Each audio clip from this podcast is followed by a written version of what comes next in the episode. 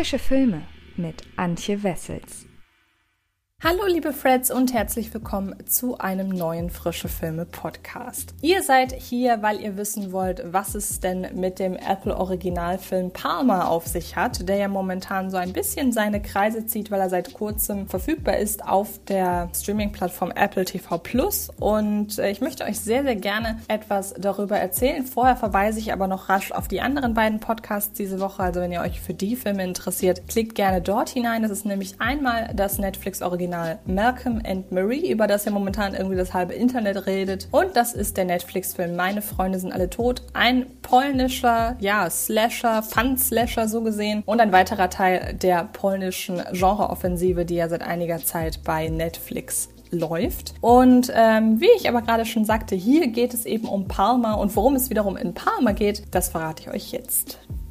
Nach zwölf Jahren im Gefängnis will Eddie Palmer, gespielt von Justin Timberlake, sein Leben wieder in den Griff bekommen. Unterschlupf gewährt ihm seine Mutter Vivian, gespielt von June Squibb, die hofft, dass ihr Sohn endgültig von der schiefen Bahn weg ist. Als er schon bald darauf eine Anstellung als Hausmeister an einer Schule erhält, scheint es in Eddies Leben wieder bergauf zu gehen. Doch ein Schicksalsschlag holt ihn auf den Boden der Tatsachen zurück. Nun steht er plötzlich ganz allein da. Und mit ihm der kleine Sam, gespielt von Newcomer Ryder Allen der aus schwierigen Verhältnissen stammt und in Eddie zunehmend eine Vaterfigur sieht. Zunächst ist der Ex-Kriminelle gar nicht so begeistert von seinem Schützling wider Willen. Doch nach und nach wachsen die beiden immer enger zusammen. Dieser Junge, das ist Sam. Seine Mama ist weg. Bis sie wiederkommt, wird er bei uns bleiben. Du weißt schon, dass du ein Junge bist? Ja. In the hours that I've known. Weißt wann meine Mama wieder zurückkommt? Für ihn bleibt erstmal nur das Heim. Irgendwas läuft gewaltig schief bei dem Jungen. Apple TV Plus, der VOD-Dienst des Technikriesen Apple, ist mittlerweile über ein Jahr alt. Am 1. November 2019 ging der potenzielle Netflix-Konkurrent an den Start, hat in der weiten Welt des Streamings allerdings bislang kaum merkliche Spuren hinterlassen. Das Filmgeschehen dominiert weiterhin die Konkurrenz, bestehend aus Netflix, Amazon Prime und Disney Plus. Und das nicht bloß, wenn man sich die Nutzerzahlen anschaut, sondern auch in Bezug auf die Wahrnehmung in der filmzentrischen Presse. Schon allein aus Ermangelung entsprechender Veröffentlichungen wird kaum über sehenswerte Apple-Originale gesprochen. Lediglich das ursprünglich fürs Kino produzierte Tom Hanks-Vehikel Greyhound sowie Sophia Coppolas On the Rocks mit Bill Murray und Rashida Jones fanden ein wenig Beachtung. Sicherlich auch aufgrund der hochkarätigen Besetzung. Inwiefern es dem neuesten Apple-Original Palmer denn gelingen könnte, Apple TV Plus als Filmproduktionsstätte hervorzuheben, mag ich an dieser Stelle nicht beurteilen. Zumal sich ohne die entsprechende Werbung außerhalb der ohnehin sämtliche Neustarts im Auge behaltenen Filmbubble kaum herumgesprochen haben dürfte, dass der neue Film mit Justin Timberlake ab sofort auf dem Streamingdienst verfügbar ist. Aber vielleicht höhlt ja steter Tropfen den Stein, denn auch diesmal punktet Apple TV Plus mit großen Namen und hohem Production Value. Inhaltlich begibt sich die Drehbuchautorin Cheryl Guerrero auf allzu bekanntes Terrain.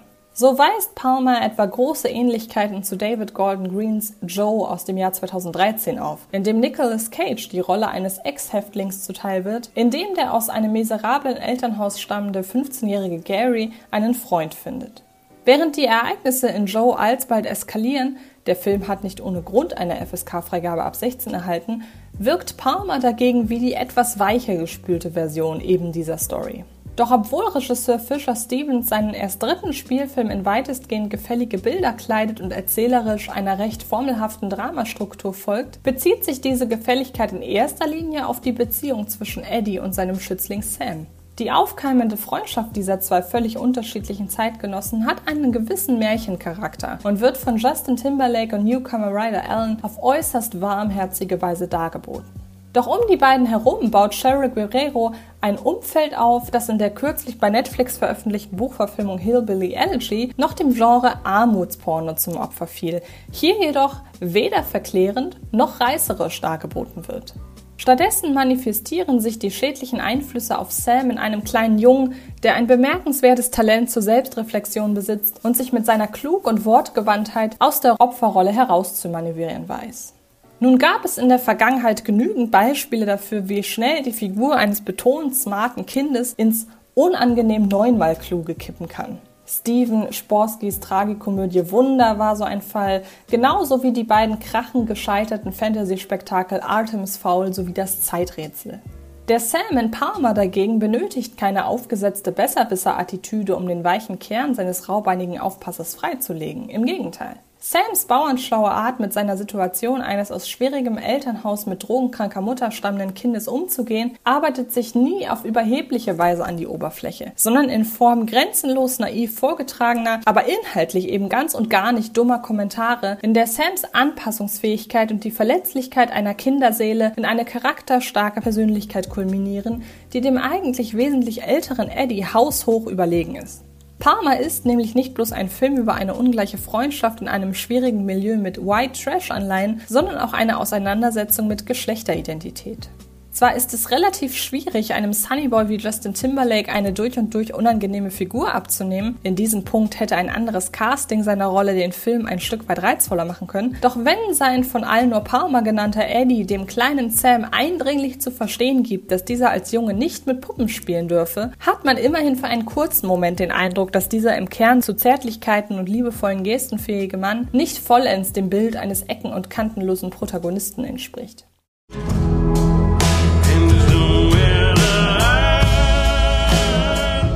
Zu, mein Junge. Kinder sind fies. Ganz besonders, wenn sie was sehen, was sie so nicht kennen. Du bist ein Krimineller.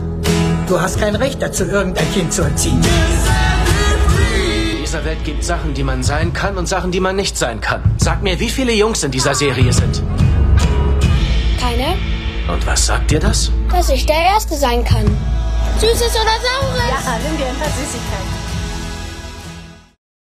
Wenngleich das Skript hier gern noch ein wenig weiter in die Tiefe hätte gehen dürfen, gefällt an Palmer vor allem der Subplot rund um Sams von Gender-Klischees befreite Weltsicht. Ganz ohne den im Film siebenjährigen Sam unnötig zu sexualisieren, sieht sich Eddie plötzlich mit seinem rückständigen Moralkompass konfrontiert, wenn der ihm immer näher ans Herz wachsende Sam, ein Junge, im Prinzessinnenkostüm zum Halloween-Fest gehen möchte oder sich am liebsten mit einem kleinen Mädchen zu Spieldates verabredet. Schade ist hier nur, dass Fisher Stevens den geistigen Wandel seiner Hauptfigur mit einigen arg klischeehaften Szenen unterstreicht. Den ein oder anderen Ausraster gegenüber Sams Schulkameraden hätte sich dieser schenken können. Die zwischendrin eingeschobenen und nicht wirklich notwendigen Adrenalinspitzen machen Palmer bisweilen reißerischer, als er eigentlich ist. Das gilt auch für das arg überhastete Ende, mit dem Regisseur Fischer den behutsamen Aufbau der vorausgegangenen ein Dreiviertel Stunden ein wenig zunichte macht. Insbesondere im Hinblick auf Sams abhängige Mutter Shelley, gespielt von Juno Temple, mangelt es dem Skript an Fingerspitzengefühl, das aus der Figur mehr hätte herausholen können als ein Junkie-Stereotyp. So wie etwa bei der Figur von June Squibb, die die ambivalente moralische Ausrichtung des Films trotz ihres nur kurzen Auftritts massiv prägen kann, indem in ihrer Figur alle positiven und negativen Aspekte von Palmer zusammenlaufen. Kommen wir also zu einem Fazit.